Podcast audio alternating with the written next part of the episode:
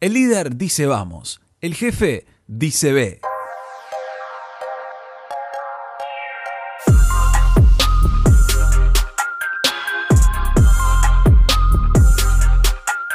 Hola, ¿qué tal amigos? Bienvenidos a Mindset. Soy el Saracho y formo parte del equipo global de Kingdom Movement como presentador de este podcast con el propósito de cambiar mi mindset y tu mindset semana a semana. Por mi parte, estoy muy contento de tener esta oportunidad de estar en casa, tranqui y aprovechar este aislamiento que me permite tener el tiempo necesario para realizar estos podcasts aquí en Buenos Aires, Argentina, siguiendo claro las recomendaciones de quedarnos en casa. También quiero aprovechar esta previa para invitarte a que nos sigas en las redes sociales y estés conectado con todo lo que estamos haciendo desde Kingdom Movement. O si de verdad tenés ganas de hablar un rato sobre dudas que tengas o lo que fuera, estamos para ayudarte. Hoy vamos a hablar sobre liderazgo. Vamos a mencionar algunos principios de liderazgo que tal vez algún día te van a ayudar. Quizás ahora mientras me escuchás se te viene una pregunta, pero no soy ningún líder. Y yo te digo, ¿cómo que no lo sos? Vos sos un líder. Todos lo somos. A ver, lo mínimo que podés liderar o deberías de liderar es a vos mismo. Por eso debemos trabajar en ciertas características, en algunos principios que nos van a ayudar a mejorar nuestro mindset como líderes.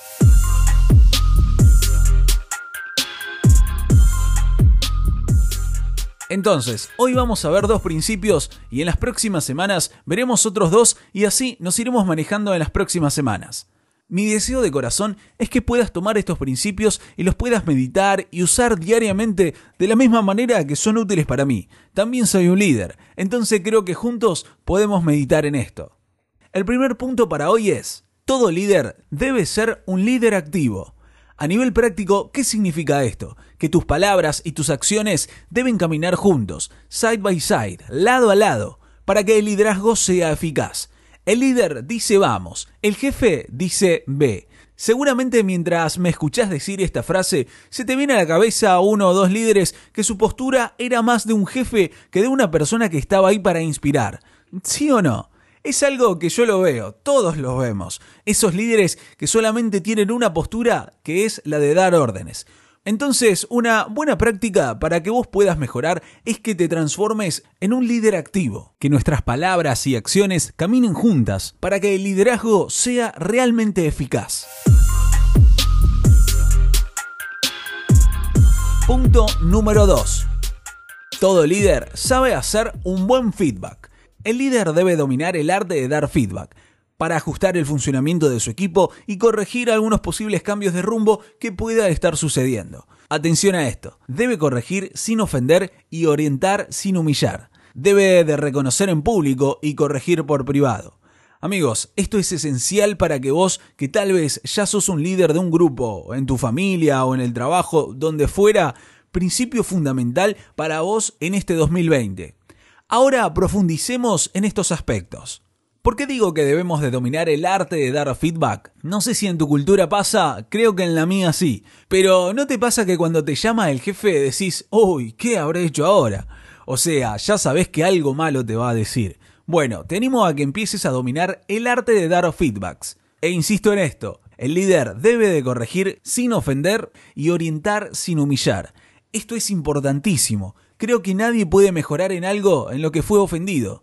A veces las críticas se transforman en algo que te irrita y eso te saca las ganas de mejorar lo que verdaderamente necesitas mejorar. Las críticas muchas veces pueden generar resentimientos y lo que no querés en tu equipo es que los tengan. Por eso estos detalles son esenciales para que termines siendo un líder eficaz. El punto B, para seguir hablando de los feedbacks, es que debes reconocer o elogiar en público y corregir en privado.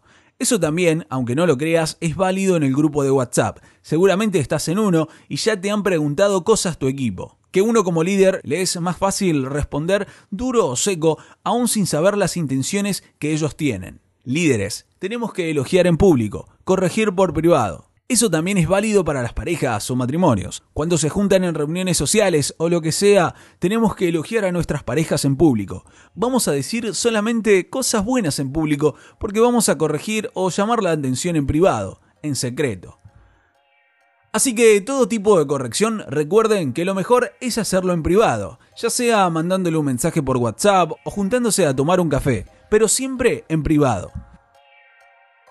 Buenísimos conceptos que tuvimos la oportunidad de compartir hoy. Estos fueron los dos puntos para hoy y vamos a seguir la próxima semana. No te olvides de suscribirte a nuestro canal y si querés podés dejar algunos comentarios de qué pensás del programa o de los puntos que quisieras que habláramos y cómo podemos mejorar y cambiar tu mindset. Gracias por escucharnos en estos podcasts denominados Mindset y nos encontramos la próxima semana.